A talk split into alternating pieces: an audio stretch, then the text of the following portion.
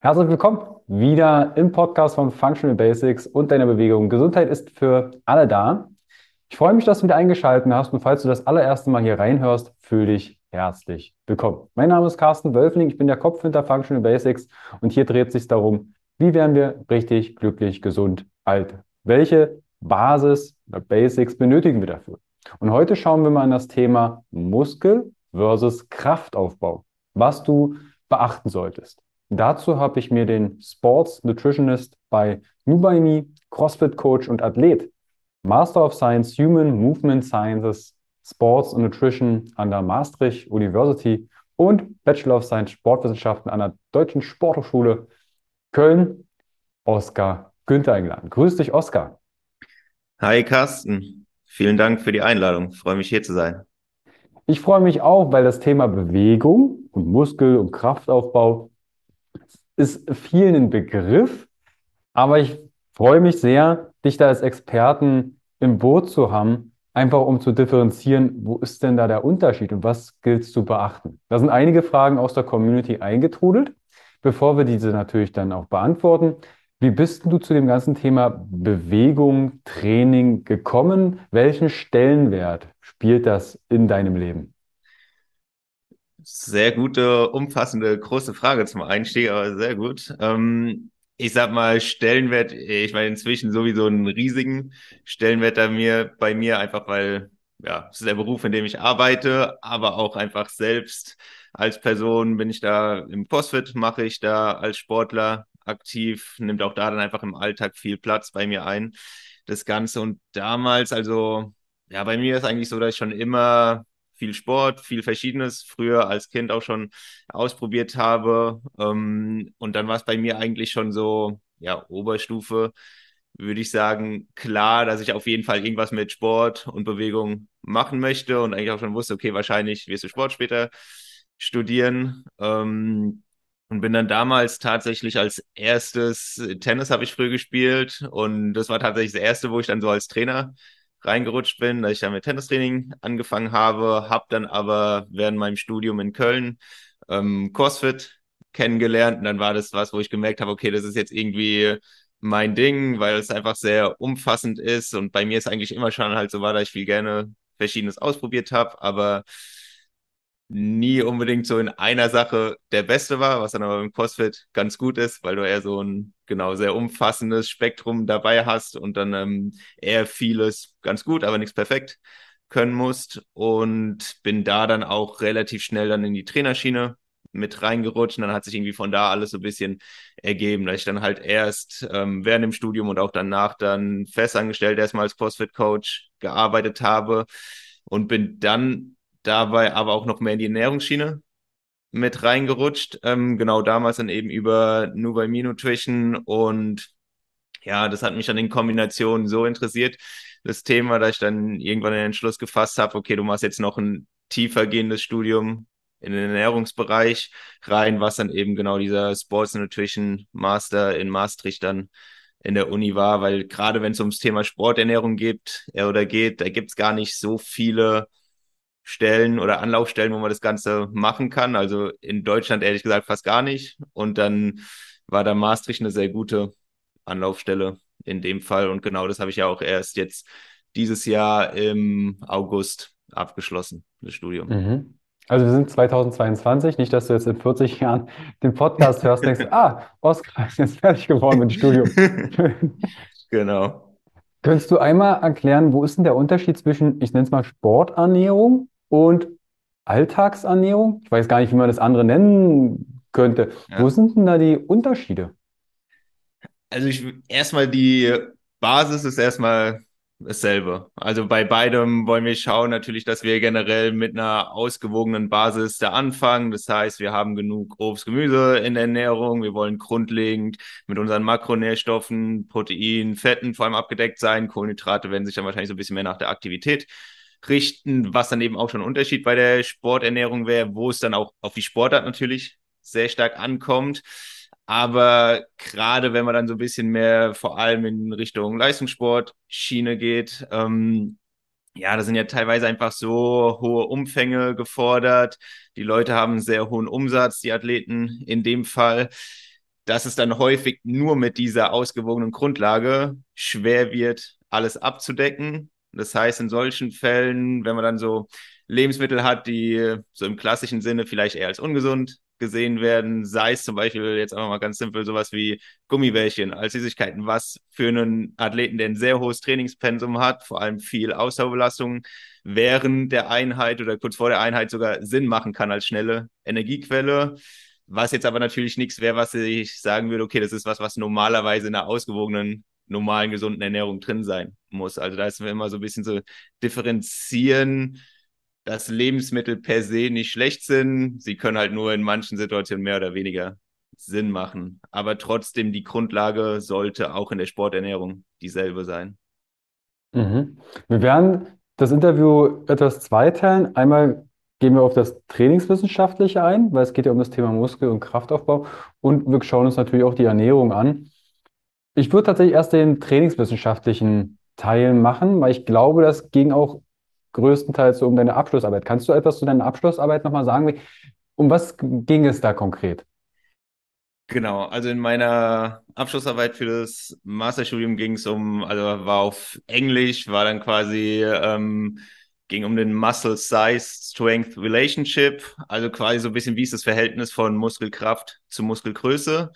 Und da hatten wir drei Gruppen in dem Fall. Das war quasi so eine Observationsstudie, wo du die Probanden einmal getestet hast und dann eben die Gruppen miteinander, die drei Gruppen verglichen hast.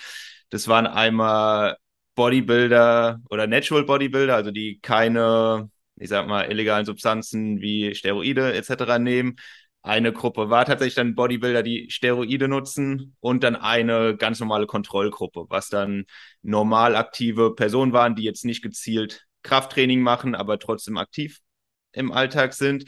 Und da genau wollte ich dann eben schauen, okay, wir, ich hatte Daten quasi für die Muskelgröße, das wurde mit dem MRT gemessen, da wurde dann das Muskelvolumen vom Quadrizeps, also Oberschenkelmuskel, in dem Fall gemessen, wo man dann sehr gut die ganze Größe von dem Muskel sieht.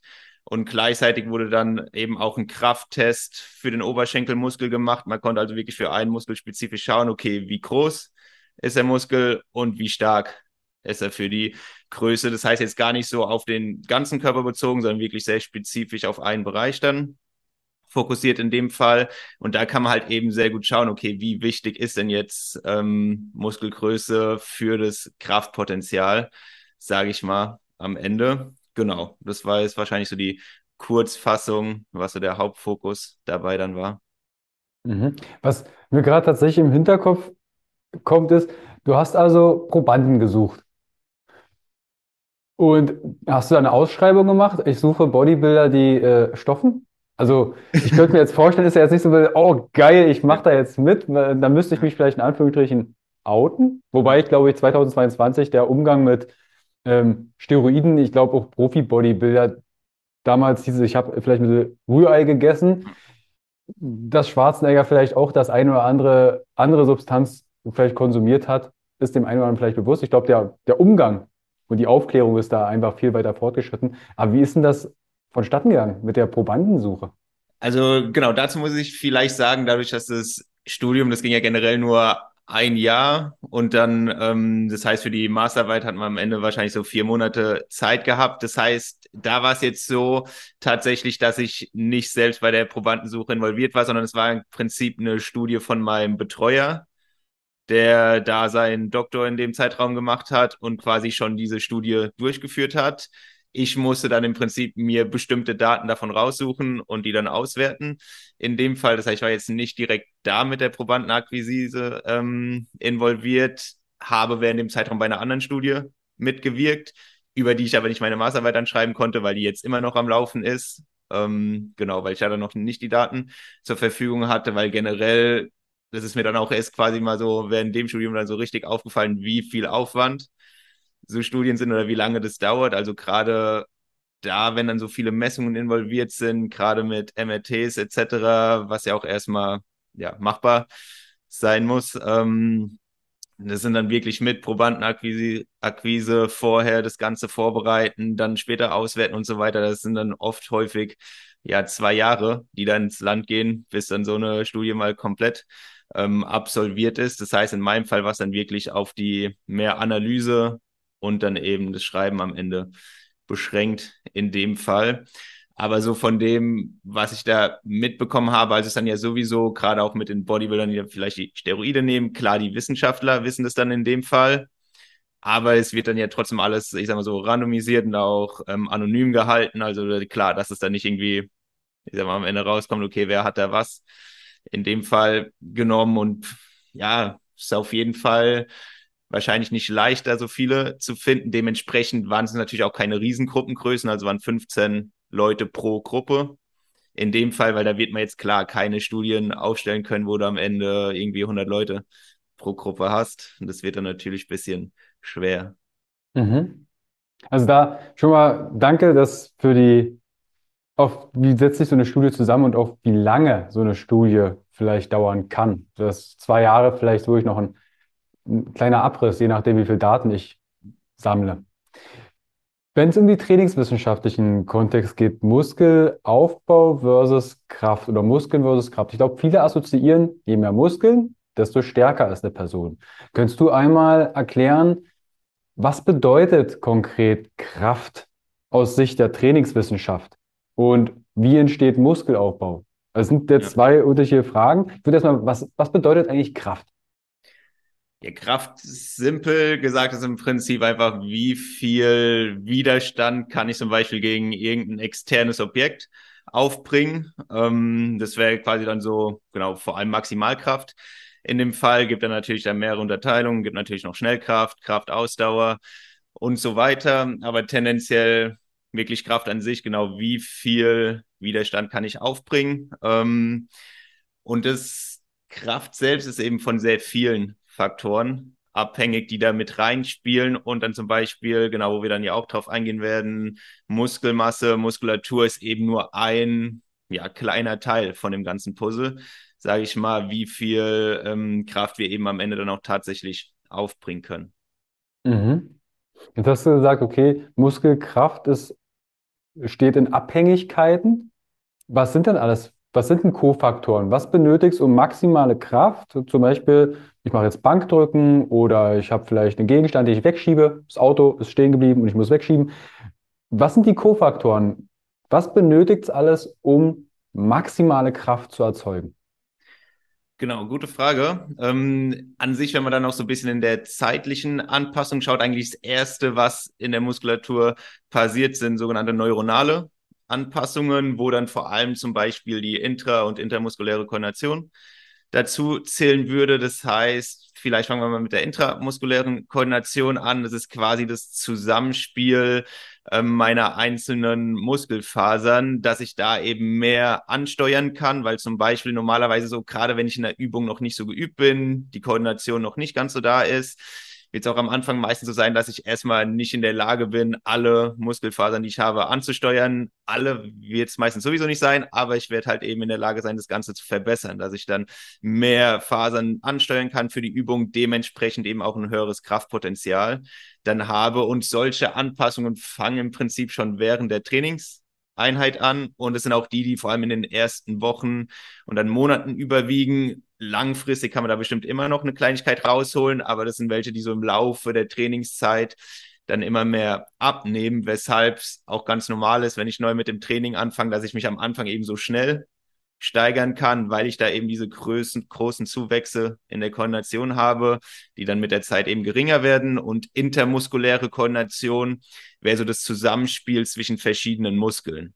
Also wenn wir beim Bankdrücken bleiben, dann habe ich ja vor allem für die Arbeit, dass ich die Stange rausdrücken kann, ist ja dann vor allem die Brustmuskulatur und der Trizeps zum Großteil verantwortlich. Und dann habe ich ja trotzdem so Gegenspieler, wie dann eben zum Beispiel den Latissimus und den Bizeps in dem Fall von den einzelnen Muskeln. Wenn ich da noch nicht so koordiniert bin, kann es sein, dass ich am Anfang, ich sag mal, unnötig viel Muskeln anspanne in der Bewegung, die dann zum Teil vielleicht sogar ein bisschen gegen die Bewegung dagegen arbeiten.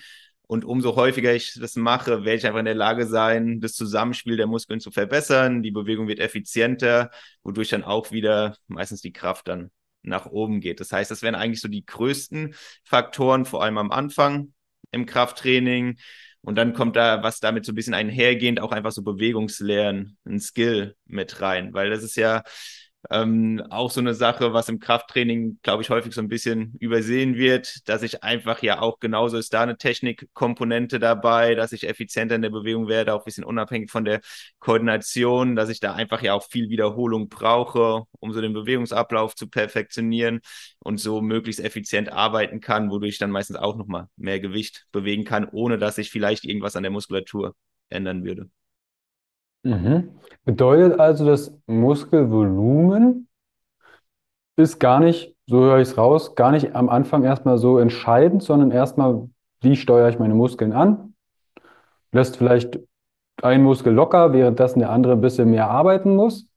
Und die Koordination. Und dann hast du gesagt, die Skills. Also wie gut kann ich? Mache ich das erstmal Bankdrücken? Sieht das anders aus, als hast du vielleicht tausend Wiederholungen Bankdrücken schon gemacht und weißt, okay, das ist wie eine Routine, ich kann mich jetzt auf den Muskel konzentrieren und nicht, dass die Stange irgendwie wackelt oder nicht wackelt.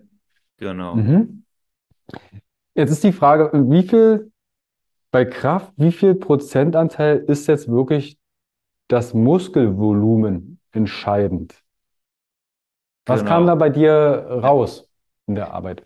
Genau, bei meiner Masterarbeit, da war es so, also man muss dazu sagen, dadurch, dass es dann so eine Observationsstudie war, wo du die Leute halt zu einem Zeitpunkt reinholst und dann testest, kann man da jetzt nicht so einen direkten, ähm, ja, kausalen Zusammenhang herstellen, sondern es ist eher dann Assoziation oder Korrelation in dem Fall, die man da aufstellen kann und schauen kann. Da kann man dann trotzdem so mit statistischen Verfahren dann ein bisschen gucken, okay, wie viel wird denn wahrscheinlich abhängig von der Muskelgröße sein? Und da war es in meiner Studie so, am meisten hat es es tatsächlich bei den ähm, natürlichen Bodybuildern dann vorhergesagt, das ähm, Kraftpotenzial, aber auch da waren zum Beispiel so 25 Prozent, wovon dann die Kraft, die die hatten, durch ihr Muskelvolumen erklärt werden könnten. Man sieht also so, okay, es macht 25 Prozent, ist ein deutlicher Teil, aber es ist halt trotzdem, ja, keine 100 Prozent. Da sind definitiv andere Faktoren, größere Faktoren, die da irgendwie im Spiel sein müssen, die wir auch eben dann zum Teil angesprochen haben. Und zum Beispiel, was ein bisschen überraschend war, bei den oder bei den, vielleicht erstmal der Kontrollgruppe war es relativ ähnlich. Da waren es, ich habe jetzt nicht mehr die genaue Zahl im Kopf, aber es war so um die 17 oder bis 20 Prozent in dem Bereich. Was dann aber überraschend war bei den Bodybuildern, die zum Beispiel Steroide nehmen, waren es dann zum Beispiel, ich glaube, nur noch zwei Prozent. Gerade so, wo man gedacht hat, okay, eigentlich würde man erwarten, dass es da vielleicht sogar noch mehr ist, weil denn ihr primäres Ziel ist eben auch Muskelaufbau im Bodybuilding. Die sind jetzt nicht so an Kraft interessiert, aber dann wird man denken, okay, die Muskeln, die die haben, dass sie dann auch zum Großteil für ihre Kraft verantwortlich sind, wobei man dazu sagen muss, was dann eben genau das Problem ist bei so Assoziationen. Bei den Bodybuildern mit Steroiden, da waren sehr große individuelle Unterschiede. Und wenn man dann damit probiert, am Ende so Korrelationen aufzustellen, dann ist es einfach sehr schwer, da was ich sag mal statistisch Signifikantes zu finden. Das heißt, kann auch einfach sein, dass es an den großen individuellen Unterschieden lag. In dem Fall, was aber, denke ich, auch ein wichtiger Punkt, auch unabhängig davon, ob ich jetzt Steroide nehmen würde oder nicht, ein wichtiger Punkt ist, dass es mit so Studien kann man immer sehr gut schauen, was ist so der Durchschnitt, aber man muss sich im Hinterkopf behalten, von Person zu Person kann das Ganze immer noch mal ein ganzes Stück unterschiedlich aussehen, wie wichtig jetzt Muskelkraft, äh, Muskelgröße für einen ist, um mehr Kraft aufzubauen. Mhm. Wo würdest du CrossFit einsortieren, als in Leipzig die CrossFit-Studios aufgemacht haben? Hatte ich zumindest das Gefühl, viele hatten von CrossFit ein gewisses Bild von den Sportlern und Sportlerinnen, gewisserweise auch sehr muskulös und äh, durchtrainiert. Und als ich dann beim CrossFit hier in Leipzig mal war, beziehungsweise habe da Slingtraining-Kurse eine Zeit lang gegeben, habe ich mit ein paar Leuten gesprochen und die haben gemeint, ich will, ich würde gern so aussehen wie äh, ein CrossFit-Athlet, aber ich will kein CrossFit machen. Weißt du, was ich meine? Verstehst du, was ich meine? Das heißt also, das Thema Muskelaufbau, inwiefern unterscheiden sich denn das Training zwischen Muskelaufbau und speziell Kraftaufbau? Wir haben ja vielleicht auch jemand, der Kraft-3-Kampf macht oder Ja. Gewichtheben. Genau. Ähm, fangen wir vielleicht mit Muskelaufbau sonst einmal in dem Fall an, weil ich sag mal, das Training für Muskelaufbau ist am meisten in der Hinsicht simpler, dass ich, ich sag mal, sehr viele Möglichkeiten habe, wie ich an das Ganze rangehen kann. Weil wenn wir vielleicht mal so ein bisschen so mit dem Wiederholungsbereich starten, generell ist aus Studien relativ gut klar, okay, wir können einen sehr großen Wiederholungsbereich nutzen und trotzdem effektiv Muskelaufbau betreiben, ob das dann so niedrig wie fünf Wiederholungen ist oder ob ich sehr große, lange Sätze mit zum Beispiel 30 Wiederholungen mache. Der wichtigste Faktor dabei ist da dann eigentlich, dass wir nah ans Muskelversagen gehen. Das heißt so, ja, eine typische Angabe ist ja so, maximal vier Wiederholungen sollte man vom Muskelversagen entfernt sein, dass man dann da wirklich einen effektiven Satz hat, weil es dann gerade so am Ende vom Satz ist, wenn die Muskulatur mehr müde, dass man mehr und mehr Muskelfasern anspricht und dann so eben größere sogenannte mechanische Spannung auf dem Muskel erzeugen kann, was am Ende so für diesen Reiz sorgt, dass die Muskulatur sich dann anpassen möchte und da quasi an Größe dann langfristig gewinnt. Ähm, genau, das heißt, da ist es wirklich so erstmal gar nicht entscheidend, in welchem Bewegung, äh, Wiederholungsbereich befinde ich mich spezifisch. Aber auch da wieder die individuellen Unterschiede. Wenn man dann in manchen Studien reinschaut und sich einzelne Personen anguckt, dann wird es für manche häufig effektiver sein, wenn sie eher mit niedrigeren Wiederholungsbereichen mehr Sätzen arbeiten, andere im höheren Wiederholungsbereich weniger Sätze. Am Ende sollte halt das Volumen immer ungefähr auf der gleichen Stelle rauskommen. Und zum Volumen kann man halt sagen, pro Muskelgruppe pro Woche sollte man mindestens sechs Sätze haben, was dann schon so auf der niedrigeren Ebene wäre. So ein Durchschnitt wäre so zehn Sätze pro Woche pro Muskelgruppe, was man da so als Volumen anpeilen kann. Und dementsprechend macht es dann halt Sinn, das meistens auch auf zwei, drei Einheiten pro Woche das Ganze verteilen, weil es sonst schwer wird, in einer Einheit da so viel Volumen abzuarbeiten, zumindest effektiv das Ganze. Und was die Übungen angeht, ist in dem Fall, da hat man wirklich einen sehr großen Spielraum. Wenn es wirklich um Muskelaufbau geht, den Muskel interessiert es erstmal nicht, welche Übung er macht, sondern ihn interessiert es, dass er einen ordentlichen Reiz abbekommt. Und dafür sind die Faktoren verantwortlich, die wir eben angesprochen haben. Aber wenn ich jetzt halt meine Brustmuskulatur aufbauen will, ob ich es dann mit dem Bankdrücken machen, ob ich es mit Kurzhandelbankdrücken machen, ob ich es mit ähm, Überzügen, was auch immer, das Ganze mache, sei erstmal dahingestellt. Klar, am besten nehme ich eine Kombination aus verschiedenen Übungen aber tendenziell gibt es erstmal nicht die beste Übung für Muskelaufbau. Was ich raushöre, ist, okay, wir müssen nah ans Muskelversagen. Du sagtest auch, dass es gibt Individuen, die können eher mit wenig Sätzen und hohen Wiederholungen, dann brauchen manche einfach mehr Sätze und vielleicht geringere Wiederholungsanzahlen. Ich könnte also theoretisch mit Liegestütze auch Muskeln aufbauen, ich muss bloß so lange Liegestütze machen, bis ich dann halt am Ende das lokale Muskelversagen erreiche. Genau. Da vielleicht eine kleine ja, Differenzierung bei dem Ganzen, mhm. wo man drauf achten muss, also es sollte so quasi von seinem Einermax, wenn man da was hätte, sollte es so eine Mindestlast von ungefähr 30 Prozent sein. Wenn man drunter wäre, dann wird es wahrscheinlich dann doch wieder uneffektiver. Das ist jetzt halt die Frage dann bei Liegestütze. Da hat man jetzt ja keinen wirklichen Einermax. Wenn man aber schon sehr, sehr stark in Liegestütze ist, kann es irgendwann sein, dass der Körper so angepasst ist an die Bewegung, dass es dann schwer wird, dann nur mit Liegestützen noch dann langfristig den nötigen Reiz zu setzen. Am Anfang wird es auf jeden Fall machbar sein, aber wenn ich dann halt irgendwann dabei bin, okay, und kann jetzt auf einmal 100 Liegestütze machen, dann wird es wahrscheinlich schwer, damit noch mehr Muskulatur aufzubauen, dann muss man irgendwie einen Weg finden, wie kann ich die Übung jetzt noch schwerer machen für mich, als dass ich irgendwann nur noch über die Wiederholungen nach oben gehe. Aber tendenziell, genau, stimmt es schon mal. Mhm. Ja gut, theoretisch wäre eine Gewichtsweste ja für den einen oder anderen vielleicht möglich, um die, den Widerstand zu erhöhen. Mhm. Wo ist jetzt der Unterschied zum Kraftaufbau? Also ich weiß jetzt über Muskelversagen, werden wir nochmal drauf eingehen, weil da kam auch die eine oder andere Frage aus der Community. Was benötigt es jetzt, um den Muskel stark zu machen? Genau, für Training für Kraftaufbau, da sieht es so aus, da wird es dann schon deutlich wichtiger, dass wir uns tendenziell eher in einem niedrigeren Wiederholungsbereich befinden.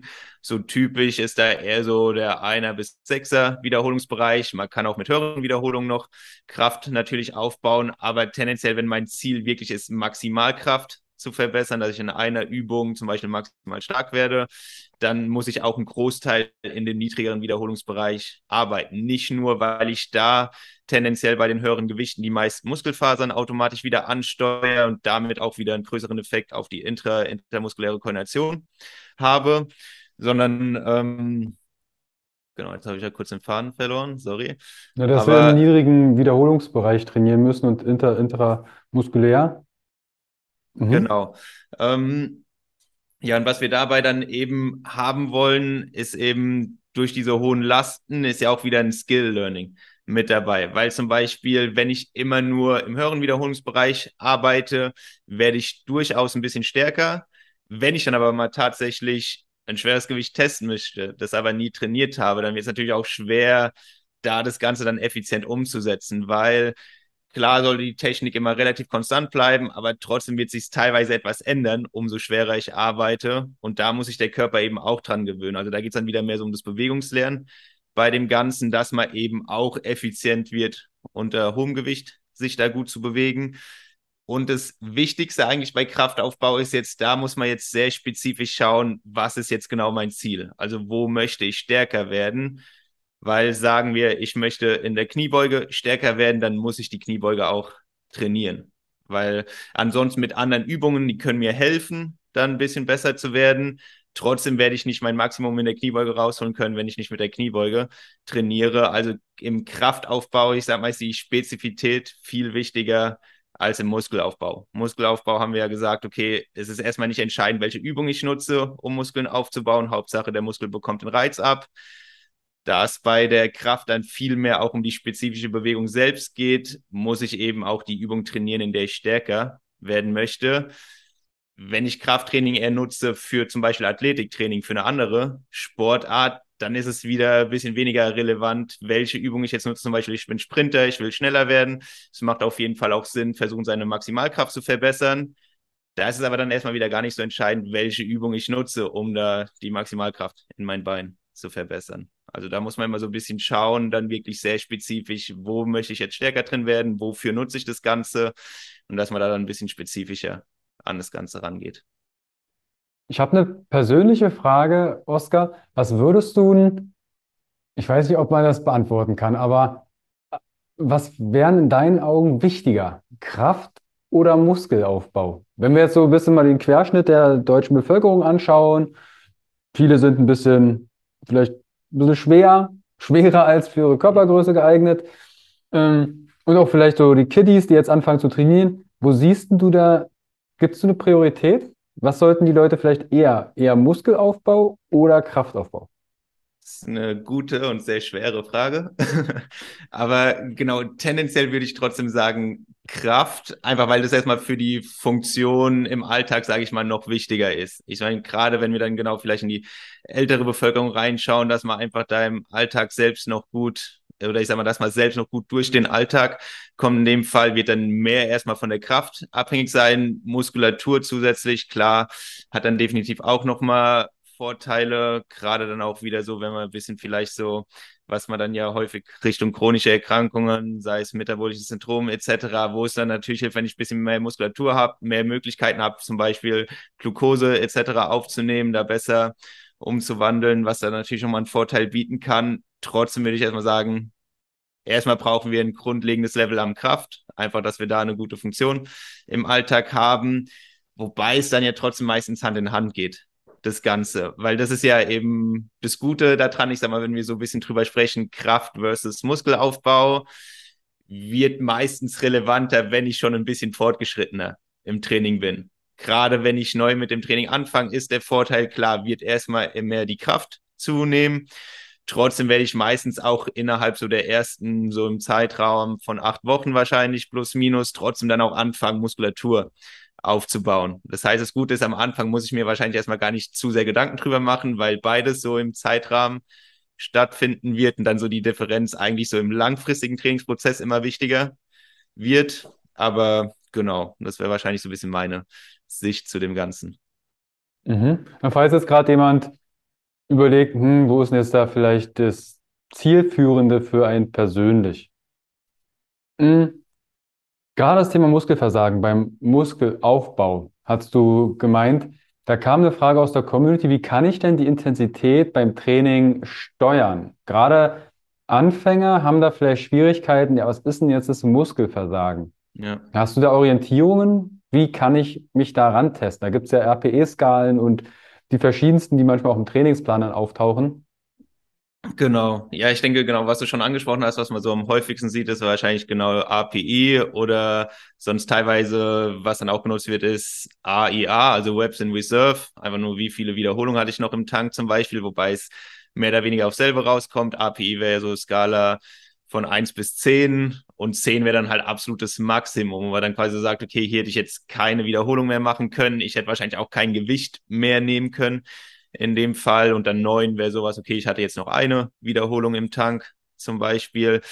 Was natürlich ein bisschen Übung braucht am Anfang, dass man da lernt, sich so einzuschätzen, was ich verstehe, was als Anfänger dann häufig eben so ein bisschen schwerer ist. Okay, woher weiß ich denn jetzt überhaupt, wo mein Muskelversagen ist? Und das ist dann tatsächlich so was, was man am Anfang dann mal so ein bisschen testen, ausprobieren muss, was ich da dann halt empfehlen kann, vor allem wenn es Ziel Muskelaufbau ist dass man sich dafür, ich sag mal, ein bisschen simplere Übungen raussucht. Also jetzt zum Beispiel, nehmen wir wieder den Back Squat, wäre zum Beispiel nicht die Übung, wo ich jetzt sagen muss, okay, da muss jetzt häufig irgendwie voll ans Versagen rangehen, weil es ist wieder eine bisschen komplexere Bewegung. Und dann ist natürlich auch, gerade wenn ich voll ans Limit gehe, so das Potenzial für Verletzungen so ein bisschen größer in dem Fall. Das heißt, gerade so isolierte Bewegungen oder sei es auch an Maschinen geführte Bewegungen eignen sich dafür dann eigentlich fast besser.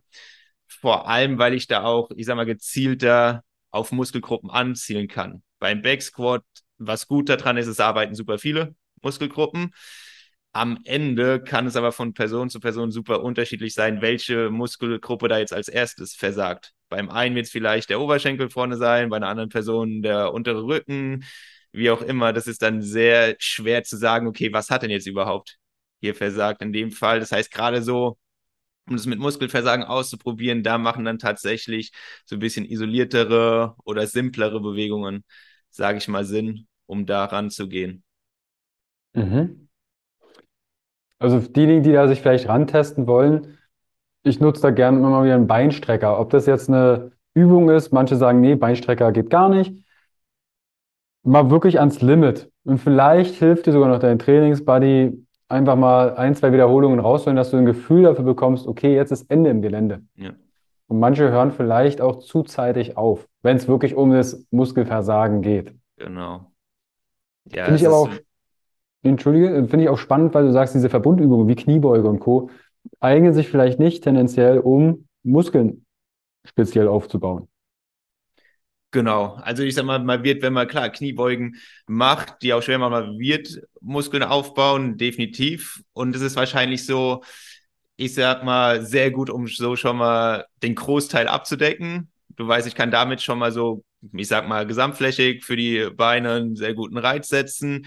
Dann macht es aber Sinn, wenn mein primäres Ziel wirklich Muskelaufbau ist, dann macht es halt eben Sinn, auch mit noch ein bisschen gezielteren Übungen das Ganze zu ergänzen. Dass ich dann halt gerade so einbeinige Varianten wie halt ein Split Squat, Bulgarian Split Squat, die sich da sehr gut eignen, wenn man so ein bisschen die Oberschenkelvorderseite stärker abzielen möchte oder eben auch ein Beinstrecker ist, gerade wenn es um Muskelaufbau geht, dann eine sehr gute Option da in dem Fall. Also es macht dann eh Sinn, dann so mit mehreren Übungen so ein bisschen ranzugehen. Aber die komplexen Übungen, denke ich, haben da trotzdem ihren Sinn und Zweck bei dem Ganzen. Aber es macht dann genau Sinn, das auf jeden Fall auch mit bisschen isolierteren Bewegungen das Ganze zu ergänzen. Mhm. Also ich glaube, trainingswissenschaftlich haben wir da schon mal einen guten Einblick. Intra- und intermuskuläre Koordination und der, die Unterscheidung Kraft und äh, Muskelaufbau. Die, das Volumen, das du vorhin erwähntest, kannst du das kurz einmal übersetzen für jemanden, der sagt, was ist denn jetzt das Volumen aus trainingswissenschaftlicher Sichtweise? Genau, also an sich, wenn wir jetzt vor allem so im Bereich Muskelaufbau sprechen, ist Volumen dann meistens eher so wirklich Sätze pro Muskelgruppe.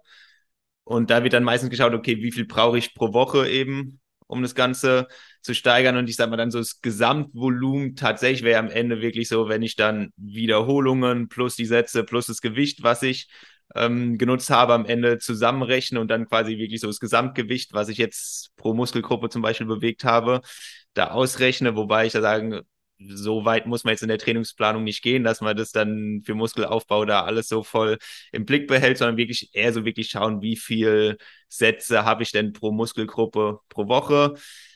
Was dann eben manchmal wieder tricky dabei ist, wenn ich halt so eine Übung wie den Backsquat nutze, dann ist halt wieder die Frage, okay, welche Muskelgruppen zähle ich jetzt dazu und wie viel Sätze habe ich dann tatsächlich pro Muskelgruppe gemacht? Aber auch da, finde ich, muss man es nicht zu genau nehmen am Ende. Also, solange man halt wirklich schaut, okay, wenn ich jetzt auch sage, Oberschenkel ist halt gerade die Muskulatur, die ich am meisten aufbauen möchte, dann Fokus drauf lege, dann würde ich halt schauen, okay, ich kriege mindestens zehn Sätze pro Woche bei der Übung, kann dann halt zum Beispiel sein, in einer Einheit, wo ich dann zusätzlich vielleicht ein bisschen kraftorientierter arbeite, habe ich halt meine vier Sätze Kniebeuge und schaue halt, dass ich in der anderen Übung habe ich dann vielleicht noch drei Sätze Bulgarian Split Squats an einem anderen Tag und dann vielleicht noch drei Sätze Beinstrecker. Und dann weiß ich schon mal, okay, ich habe jetzt so für meine Oberschenkel-Vorderseite habe ich so meine zehn Sätze pro Woche abgearbeitet. Was aber natürlich erstmal eine grobe Orientierung ist. Wenn ich fortgeschrittener bin, kann es sein, dass ich irgendwann mit dem Volumen ein bisschen nach oben gehen muss. Andere Leute kommen vielleicht mit ein bisschen weniger Volumen klar und merken, okay, da kann ich mich dann besser von erholen und kann mehr Intensität im Training geben und habe dadurch vielleicht einen besseren Reiz. Also diese zehn Sätze pro Woche ist erstmal eine grobe Orientierung und dann muss man so ein bisschen mit seiner Erfahrung gehen und ausprobieren eben auch. Da wird man nicht dran rumkommen, was dann für einen selbst am besten funktioniert. Mhm. Gab es für dich Veränderungen in deinem eigenen persönlichen Training nach der Studie oder nach deiner Abschlussarbeit? Ähm, ehrlich gesagt bei mir erstmal nicht, was aber glaube ich bei mir auch gerade daran liegt, dadurch, dass ich jetzt äh, CrossFit ja wirklich so als Wettkampfsport mache, dass es bei mir wirklich eher darum geht, okay, was muss ich gerade machen, um in meinem Sport besser zu werden. Da habe ich dann halt klar, ich sag mal, ziemlich spezifische Vorgaben, was da für mich jetzt wichtig ist, was da meine Schwächen, Stärken sind. Und das ist bei mir gerade im Moment tatsächlich, dass ein bisschen größerer Fokus tatsächlich mehr so auf dem Ausdauerbereich liegt, als auf dem Kraftbereich, weil ich, was Kraft angeht, vor allem so die letzten Jahre sehr viel dran gearbeitet habe, was früher ein bisschen meine Schwäche war, was ich jetzt aber so nach oben gebracht habe, dass es gerade eher wieder ist, ein bisschen größerer Fokus liegt bei mir gerade tatsächlich eher so im Ausdauer- und Crossfit-spezifischen Training. Ähm, und das ist dann die Sache für meinen Sport, also CrossFit macht durchaus Sinn, klar, ein gewisses Maß an Muskelmasse zu haben. Bei mir war ich dann aber irgendwann an einem Punkt, wo es jetzt ist, okay, für mich lohnt es sich jetzt nicht mehr, noch mehr Muskelmasse aufzubauen, weil was ich dann gemerkt habe, okay, dann werde ich zu schwer, für manche Übungen, wo dann eher das eigene Körpergewicht entscheidend ist. Ob das sowas Simples wie der Burpee ist oder dann halt so Gymnastics-Übungen, wo dann im CrossFit ja viel mit Pull-Ups, Muscle-Ups und so weiter dabei hast. Da muss man irgendwo den richtigen Grad finden. Okay, wann bin ich vielleicht auch zu schwer für meinen Sport? Und das geht dann eben auch mit dem Muskelaufbau einher. Wir haben ja am Anfang schon gesehen, okay, Muskelaufbau ist ein Faktor, der zur Kraft beiträgt, aber eben nicht eins zu eins dass mehr Muskelmasse automatisch mehr Kraft bedeutet. Und dementsprechend muss man so in seiner Sportart immer ein bisschen schauen, wie viel Muskelmasse ist für mich jetzt noch sinnvoll oder ist es vielleicht irgendwann auch zu viel für meinen Sport. Mhm. Finde ich eine schöne Erkenntnis, gerade bezüglich auch der, es gibt ja auch Gewichtsklassen, ja. wo du eventuell mit einer bestimmten Masse an Muskulatur dann vielleicht auch eine Gewichtsklasse hochrutschst, und dann passen aber deine Kraftwerte oder deine Agilität, Koordination oder Geschwindigkeit dann nicht mehr ja. adäquat. Mhm. Genau. Ja, das heißt, was man dazu eigentlich sagen kann, wo es sich wirklich lohnt, versuchen, das Maximum an Muskelmasse rausholen, ist, wenn ich halt genau in der Kraftsportart in der freien obersten Gewichtsklasse bin, dann wird mir jedes bisschen bestimmt noch ein ganz bisschen an Kraft raushelfen. Aber klar, das ist ja in den seltensten Fällen. Für die meisten Sportarten muss man dann eben dann doch schauen, okay, wo ist dann jetzt, ich sag mal, ein sinnvolles Limit in dem Fall. Mhm. Dann würde ich mal einen Haken an das Trainingswissenschaftliche machen, weil ich glaube, es ist noch sehr interessant, ob sich denn die Ernährungsstrategien, du hast vorhin schon gemeint, hey, die Basis ist bei jemand, der keinen Leistungssport macht und ich sag mal Alltagsathlet ist, ist erstmal identisch, beziehungsweise sollte bei beiden safe sein. Inwiefern unterscheiden sich denn die Ernährungsstrategien, wenn mein Fokus Kraft ist oder Muskelaufbau? Genau, also der größte Unterschied ist eigentlich, wenn ich, ich sag mal, maximal effizient Muskulatur aufbauen will, wird es davon abhängig sein, dass ich in einem Kalorienüberschuss bin. Der muss nicht super groß sein, gerade wenn ich sehr fortgeschritten bin, sollte der auch nicht super groß sein, weil dann Muskelaufbau eh sehr langsam vonstatten geht.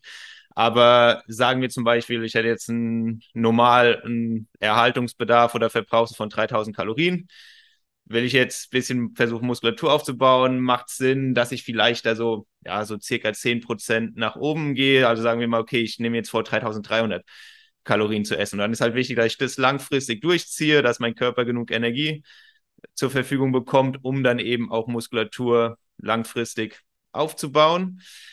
Das ist für den Kraftaufbau zum Beispiel nicht notwendig, weil am Anfang haben wir ja gesprochen, Kraftaufbau ist viel mehr noch von neuronalen Aspekten, von Bewegungslernen und so weiter abhängig und diese Anpassungen sind erstmal nicht davon abhängig, wie viel ich jetzt zum Beispiel esse.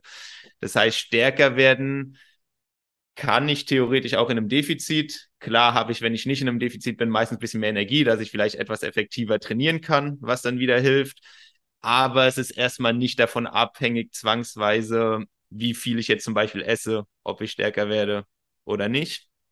Mhm. Was eben für Muskelaufbau, außer ich bin jetzt ein Anfänger, wo ich wahrscheinlich eben auch im Erhaltungsbedarf oder vielleicht sogar in einem leichten Defizit, wenn ich genug Protein esse, Muskulatur aufbauen kann, ist es da an sich schon davon abhängig, dass ich sonst mindestens im Erhaltungsbedarf oder eher sogar minimal drüber bin. Weil ich sag mal, Muskulatur ist jetzt nun mal nicht das Erste, was der Körper unbedingt aufbauen will oder seine Energie für nutzen will. Das heißt, da muss dann meistens ein bisschen Überschuss dabei sein, dass es dann auch, ich sag mal, dahin gelangt, wo man es dann vielleicht haben möchte.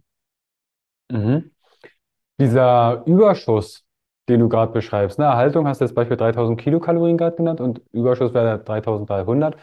Wie kann ich denn überprüfen, ob ich auf dem richtigen Weg bin? Was wäre eine gesunde Zahl, vielleicht auf der Waage oder Umfang, dass ich sehe, okay, ich bin auf dem richtigen Weg? Weil ich glaube, der, der Grundumsatz passt sich ja zum Beispiel auch an, wenn ich mehr esse, wird vielleicht die Thermogenese hochgefahren, ich zappel mehr, ich bin aktiver und dann merkst du, warte mal, irgendwie.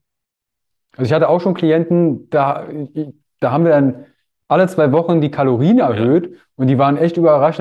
Was, ich soll jetzt hier 3800 ja. Kilokalorien, wiegen vielleicht 80 Kilo. Ja. ja, wir brauchen erstmal den Spot, wo du überhaupt zunimmst. Ja, Genau, klar, das kann manchmal durchaus dauern bei manchen Personen, wo man dann auch merkt, okay, man geht höher und höher und die passen sich irgendwie immer weiter drauf an. Das ist halt auch wieder natürlich sehr individueller.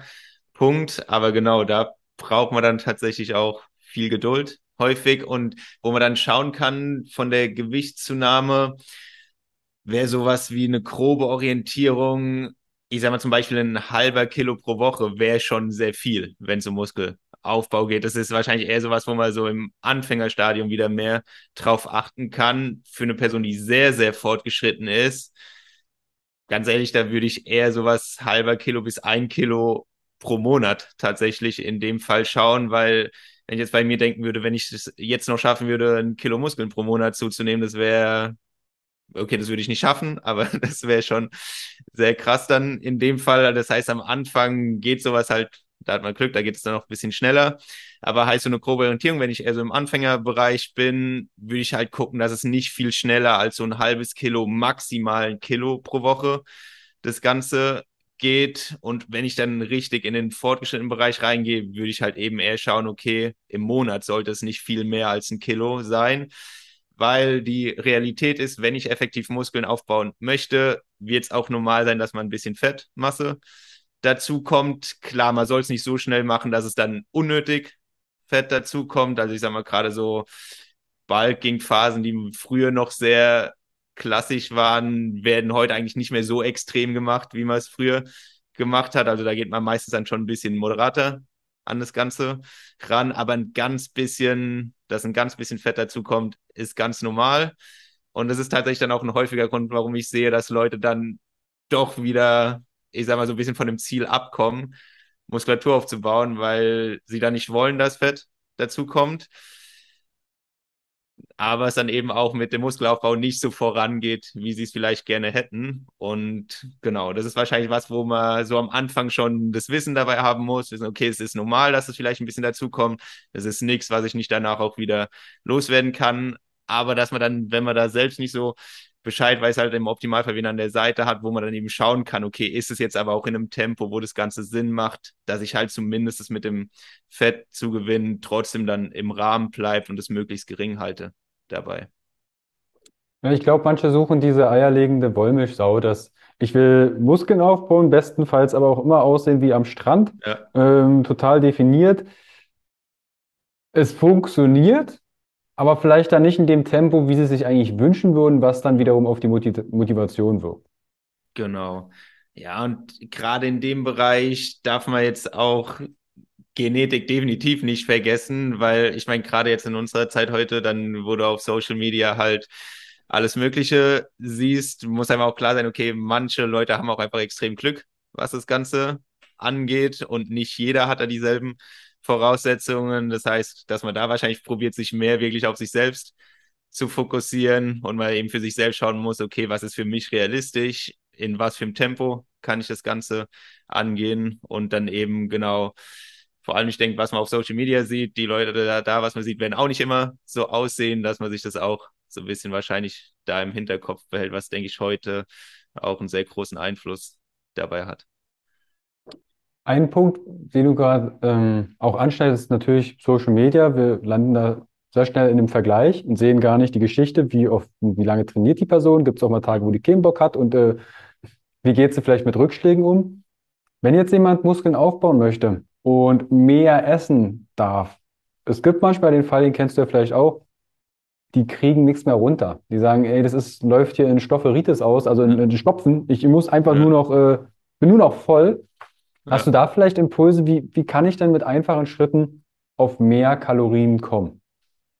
Genau, das erste, wo ich dann eigentlich schaue, ist dann Kalorien in flüssiger Form zuzuführen. Das heißt, womit ich dann gerne arbeite, ist, dass man dann anfängt, zu Mahlzeiten halt noch einen Saft anstelle von nur Wasser dazu zu trinken, was dann eben wieder so ein bisschen in den Fall Sporternährung eben reinfällt. Ich meine, klar, Saft hat man auf jeden Fall auch ein paar Vitamine dabei, ist jetzt trotzdem für die, wie sag mal, normale Person, die wir heute in der Bevölkerung haben, die eher weniger aktiv ist, wäre das trotzdem was, wenn sie drauf verzichten können, hätte ich es gerne, dass sie drauf verzichtet. Aber dann eben eine Person, die eben diesen Bedarf hat oder jetzt auch mit dem Ziel diese Menge braucht, dann ist es wieder ein leichter Weg, ein paar Kalorien, ein paar Kohlenhydrate noch extra reinzubekommen, ohne dass ich dann erstmal mehr Volumen essen essen muss. Ähm, und ansonsten, klar, ist auch sowas wie, ich sag mal, gerade dann, was ja trotzdem auch dann Vitamine, Mineralien und so noch ein bisschen mitliefert, gesunde Fettsäuren, wäre dann Nüsse, wie man da so leicht bisschen Abhilfe schaffen kann, dass man dann über Fette eben auch ein bisschen geht. Ähm, oder gerne zum Beispiel dann halt auch mal mit einem Shake arbeitet, wo man dann da eben vielleicht noch ein bisschen Nussbutter oder so reinmachen kann, eine Banane rein, machst ein paar Haferflocken rein, Proteinpulver und dann hast du quasi von den Nährwerten fast eine vollwertige Mahlzeit, aber ohne dass es vielleicht so sättigt, wie wenn ich jetzt eine große Menge so essen muss. Das heißt, es ist dann quasi wirklich fast so ein bisschen das Gegenteil von dem, was ich für eine eher unaktive Person schauen würde, muss ich dann quasi fast so ein bisschen andersrum bei so einer Person rangehen, die jetzt wirklich Muskelmasse aufbauen will und echt Probleme hat, diese Menge zu essen. Ja. Vorausgesetzt, die Person weiß, was ist mein Ziel? Ist es Muskelaufbau? Ich brauche mehr Energie. Ich gehe vielleicht einher, dass ich etwas Körperfett zu mir nehme. Ähm, halt das im Rahmen 500 bis maximal vielleicht 1000 Gramm pro Woche Körpergewichtszunahme. Ja. Und wenn du das Gefühl hast, ich habe das selbst auch, das kennst du ja auch, ne? Haferflocken und Quark, insofern man jetzt äh, Quark isst, das sieht irgendwann aus wie Zement Ja, und löffelt sich auch irgendwann ziemlich, es macht einfach satt, wenn du das aber vielleicht die Haferflocken mit Cornflakes austauschst, auch wenn jetzt jemand sagt, was, Cornflakes, wie kannst du nur? Die gehen einfach viel leichter runter Ja. und machen halt nicht so satt. genau. Genau, also klar, das Einzige, wo ich immer drauf achten würde, aber ich denke, das dürfte jetzt auch rüberkommen sein, dass trotzdem so diese Grundlage oder Basis da bleibt. Also ich will jetzt nicht alle, also wenn wir Haferflocken nehmen, klar, dass ich auf jeden Fall vielleicht einen Teil der Menge von den Haferflocken mit Cornflakes und so austausche. Sollte am Ende halt nicht so sein, dass dann alle, ich sag mal, Produkte wie Haferflocken oder sei es andere Vollkornprodukte und so komplett aus dem Plan bleiben, dass man keine Ballaststoffe oder so mehr reinbekommt. Aber solange ich halt trotzdem meine Grundlage habe, dann muss man danach halt wirklich schauen, okay, wo habe ich jetzt, ich sag mal, simple Lebensmittel, die eben nicht so sättigen, wie ich dann die extra Kalorien dann noch reinfinden kann. Genau. Also sollte nicht äh, heißen, okay, ey, ich will zunehmen, dann haue ich mir jetzt die Cornflakes hinter. Das, das bleibt dann hängen aus dem Podcast. Ich soll Ja. Cornflakes essen. Ich soll Cornflakes essen zum Aufnehmen, Ja. zum Wasser aufbauen. Nein. Die Basis darf natürlich stimmen. Achtet auf eure Gemüsezufuhr, ausreichend trinken. Wie viel Protein würden sich die Proteinmengen bei Kraft und, du hast ja vorhin schon gesagt, Kraftaufbau ist nicht unbedingt zwangsläufig ein Überschuss. Aber hast du da Erfahrung mit Proteinangaben bezüglich Kraft- oder Muskelaufbau? Genau, also an sich sind so die reinen Empfehlungen für Kraftsport da, ich sag mal, einheitlich oder gleich, also unabhängig davon, ob es jetzt primäre Ziel Kraftaufbau oder Muskelaufbau wäre. Ich denke, was man da ja so typischerweise hört, was ja auch so die Empfehlung ist, wäre so Bereich 1,6 Gramm pro Kilogramm Körpergewicht bis so 2,2 Gramm pro Kilogramm Körpergewicht an Protein. Ähm, genau, wo man dann, klar, ist jetzt starkabhängig vom Gewicht, aber wo man dann ja meistens so, wenn man eine leichtere Person ist, vielleicht so im 120 Gramm Bereich pro Tag ist oder dann so bei schweren Personen, äh, Personen Richtung 200 Gramm pro Tag Protein wahrscheinlich so in dem groben Bereich reinkommt.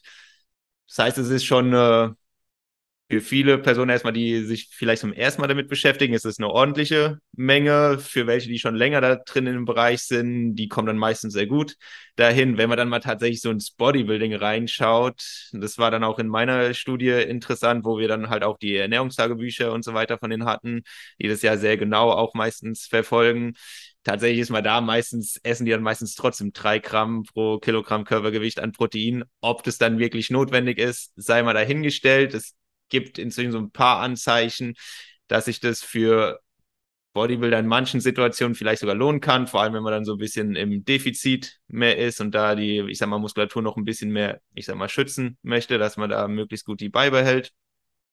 Aber im Normalfall versuche ich eigentlich, gerade wenn ich weiß, die Personen sind mehr im Kraftsport aktiv, unabhängig davon, ob es Ziel Muskelaufbau oder Kraftaufbau ist, peile ich meistens dann so zwei Gramm pro Kilogramm Körpergewicht an wenn ich sehe, die waren bis jetzt sehr niedrig, fange ich erstmal niedriger an, um sich da Stück für Stück hinzuarbeiten. Aber so diese zwei Gramm pro Kilogramm Körpergewicht wäre was, wo ich sage, da macht man auf jeden Fall nichts falsch. Da ist man sehr gut abgedeckt mit dem Bereich und das wäre so ein gutes Ziel dabei. Mhm. Also danke ich dir schon mal auch für die Range. Ihr müsst, zumindest in meiner Welt, nicht, ich habe auch schon mit Bodybuildern zusammengearbeitet, äh, ich liebe es, Protokolle, Ernährungsprotokolle von Bodybuildern zu bekommen. Da steht meistens immer irgendwo eine Gewichtanzahl daneben, ja. weil halt alles abgewogen wird. Ja. Und dann hast du halt Leute, die schreiben an, ich habe eine halbe Stulli gegessen. Und du denkst, ja. was ist denn jetzt eine Stulli? Und dann eine Viertelstunde. Denkst du, okay, sorry, dass ich nachgefragt habe. ähm, also auch da sich vielleicht mal Gedanken zu machen, wie kann ich das denn mit Ernährungsverhalten kontrollieren? Genau. Mhm. Ich gehe mal kurz die Fragen der Community durch. Ich glaube, wir haben soweit alles beantwortet, was aus der Community kam. Wir haben aus der trainingswissenschaftlichen Sichtweise Kraft- und Muskelaufbau angeschaut und einmal aus Sicht der Ernährung. Gibt es deinerseits da noch was zu ergänzen? Lass mich kurz überlegen. Aber ich denke eigentlich auch, dass wir da die wichtigsten Punkte gut abgearbeitet haben. Also gerade so klar, wo kann ich für Kraftaufbau drauf achten, für Muskelaufbau. Nö, bin ich eigentlich ganz zufrieden mit. Mhm. Eine Frage, die manchmal noch so kommt, ist, welches, welches Supplement benötige ich, um Muskeln aufzubauen? Gibt es dafür von dir eine, ich sag mal, pauschale Antwort? Kann auch eine persönliche sein, wo ja. du sagst, hey, das nutze ich persönlich, ja. um meinen Muskelaufbau oder meine Ausdauer in dem Falle vielleicht dann auch zu verbessern. Ja. Die Schwerpunkt. Gibt es da eine Empfehlung deinerseits? Genau, sehr gute Frage. Das vielleicht, wie du es formuliert hast, benötigst.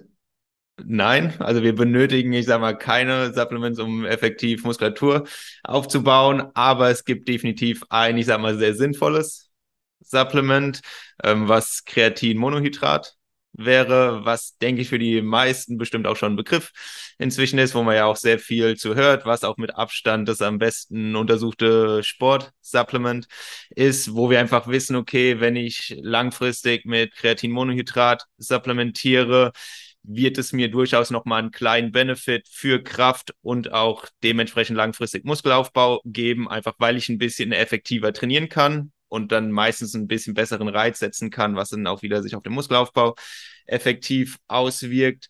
Und ich denke, gerade Kreatin, wenn man sich damit beschäftigt, ja häufig dann noch so die Frage aufkommt, okay, welche Form soll ich denn davon nehmen? Es gibt doch auch andere Formen, die ja angeblich besser sein sollen, was dann halt alles, ich sag mal, mehr Vermarktung ist, als dass tatsächlich irgendwas hinten dran steckt. Also da wirklich einfach bei Kreatinmonohydrat bleiben. Es ist die am besten untersuchte Form, es ist die günstigste Form davon und auch die, wo wir wissen, die funktioniert. Die funktioniert Stand jetzt auch am besten. Und das heißt, da kann man dann ja bei dem bekannten, simplen Big Player, sage ich mal, bleiben und muss dann nicht auf irgendwelche anderen Formen zurückgreifen. Also das wäre so genau das mhm. eine, was ich eigentlich jedem empfehle und eigentlich nur in sehr spezifischen Fällen vielleicht nicht empfehlen würde, aber selbst wenn ich nicht im Kraftsport unterwegs bin, ich meine, Kreatin wird immer mehr auch in anderen Bereichen untersucht, sei es auch inzwischen für irgendwelche hinsichtlich kognitiven Funktionen, sei es auch teilweise in erkrankten Populationen und so weiter, wo immer mehr rauskommt und inzwischen von vielen Forschern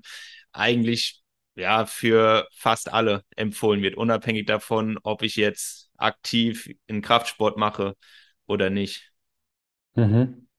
Also schaut da gern mal nach. Ich kann euch da auch in den Shownotes noch, da gibt es die eine Seite Examine, wie heißt der im Englischen? Examine. Examen, ja. danke. .com, das ist eine sehr gute Übersichtsarbeit, wo viele Studien auch zusammenfließen, wo ihr euch informieren könnt, Gerade wenn um, wenn es in Supplements, Social Media mal wieder ja. 1000 Rabattcodes und Affiliate-Codes durch die Gegend geworfen werden. Ihr braucht davon sehr wahrscheinlich sehr, sehr, sehr, sehr, sehr, sehr wenig. Und von daher, aber Kreatinmonohydrat, wie ist das mit der, früher wurde das in Kuren. Ich kann mich entsinnen, ich habe das auch vor vielen Jahren in Kuren genommen. Ja. Jetzt wird ja gesagt, äh, weißt du was, kannst du auch durchnehmen, ist total egal. Wie ist also der aktuelle Stand bei Kreatinmonohydrat? Genau, also da wäre es, ist man inzwischen dabei, genau, dass man es einfach langfristig durchnimmt. Also da gibt es inzwischen so viele Langzeitstudien, auch über mehrere Jahre, wo das absolut sicher ist und einfach auch, was wir im Prinzip haben wollen beim Kreatin. Es wirkt ja in dem Fall, indem wir in der Muskulatur die Kreatinphosphatspeicher, die am Ende zur Energiegewinnung genutzt werden können, ähm, ja, ich sag mal, erhöhen oder komplett auffüllen und die wollen wir eben auch langfristig dann voll behalten. Das heißt, wenn ich dann irgendwann aufhöre, das zu nehmen, ist es nicht so, dass die Speicher direkt wieder auf dem Ausgangsniveau zurück sind, aber sie würden halt trotzdem Stück für Stück wieder abnehmen, wodurch dann auch Stück für Stück die Effekte vom Kreatin wieder, ich sag mal, verschwinden würde. Es ist aber auch nicht so, dass sich der Körper da halt auf irgendwas anpasst oder so, wenn ich das langfristig nehme, also dass es dann irgendwann nicht mehr wirken würde, sondern es ist wirklich einfach nur gedacht, okay, ich halte meine Kreatinphosphat-Speicher im Prinzip so auf dem ja, höchstmöglichen Level und dadurch habe ich dann eben die positiven Effekte davon. Mhm. Cool. Oscar, letzte Frage, bevor ich äh, dazu komme, wie man mit dir Kontakt aufnehmen kann. Wenn du ein Schulfach kreieren könntest, weil ich denke jetzt wirklich schon an die Generationen, die äh, nach uns kommen. Wenn du ein Schulfach kreieren könntest, welche Inhalte würdest du gern vermitteln? Es muss auch nichts mit Sport zu tun haben, wo du sagst, hey, das wäre cool, wenn das die Kleinen ähm, direkt fürs Leben mitbekommen. Ja, sehr, sehr coole Frage. Ähm, ich glaube, dass es in meinem Fall, ich meine, okay, Sport gibt es als Schulfach. Ich denke, dass es wahrscheinlich auch einen größeren Stellenwert haben sollte, könnte, als es inzwischen häufig der Fall ist, dass es auf jeden Fall regelmäßiger stattfindet und man vielleicht auch einfach in noch mehr Bereiche einen Einblick bekommt. Aber ich denke, ich weiß nicht, ob es vielleicht schon bestimmt an manchen Schulen zumindest in eine bestimmte Richtung gibt, aber dass einfach im Bereich Ernährung da auch mehr stattfinden sollte oder es halt in vielen Fällen wahrscheinlich erstmal überhaupt stattfinden sollte, dass man eben schon so ein bisschen frühzeitig lernt, okay, wie bereite ich denn einfache Mahlzeiten zu, wo ich dann trotzdem eben mein Gemüse, Obst, was auch immer einbauen kann, weil das muss ja an sich nicht kompliziert sein, sowas, aber häufig ist ja das Problem einfach, dass man es ja nie gelernt hat, nie in Kontakt vielleicht damit gekommen ist und dann, auch wenn man selbst damit dann irgendwie anfangen will, sagt, okay, ich will irgendwas ändern, aber einfach gar nicht so weiß, okay, wie gehe ich jetzt an das Ganze ran? Und ja, auch nicht jeder immer vielleicht den Luxus hat zu sagen, okay, ich kann mir dann einen Coach dafür holen, dass ich an das Ganze rangehe, denke ich, ja, da wird man schon sehr viel gewinnen, langfristig auch einfach für die Gesellschaft, wenn Leute wirklich lernen, okay, wie kann ich einfache, aber gesunde Mahlzeiten für mich zusammenstellen. Das heißt wirklich eher so ein bisschen was, wo es ja so um die Grundlagen der Ernährung und halt auch so ein bisschen Essenszubereitung, Kochen etc. dann schon drum geht. Also ich denke, das wäre auf jeden Fall was sehr Sinnvolles. Vielleicht kommt das auch äh, wieder oder mehr. Es gab ja vor vielen Jahren, also ich kenne das von meinen Eltern, dass das also wie Arbeitslehre und äh, Kochskills gab, aber das wurde dann doch irgendwann mal wegrationalisiert. Oskar, wenn jetzt jemand sagt, du, ich möchte gern Muskeln aufbauen oder Kraft aufbauen oder ich möchte meine Ernährung einmal im Check-up unter, unterlaufen und sagen, hey, ich möchte jetzt hier Klarheit haben. Wie kann ich denn mit dir Kontakt aufnehmen? Wie würde die Zusammenarbeit ausschauen? Genau, so Kontakt aufnehmen könnte man ganz einfach über die ähm, Website oder Homepage von Nu by Me. Also ich glaube, es ist auch einfach nur nubyme.de, also N-U-B-Y-M-I.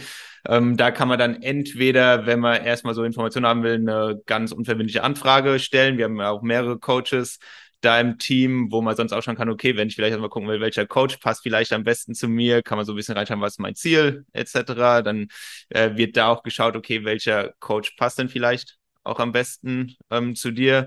Ansonsten könnte man über die Seite dann auch direkt quasi, wenn man schon weiß, okay, ich möchte das oder das genau bei dir machen, dann könnte man über die Website, da stehen dann auch die ganzen Informationen zu den verschiedenen ähm, Optionen, könnte man da buchen. Ansonsten, wenn man persönliche Fragen hat, dann gerne auch mit mir erst über Instagram in Kontakt treten. Das wäre einfach nur Oscar unterstrich Günther.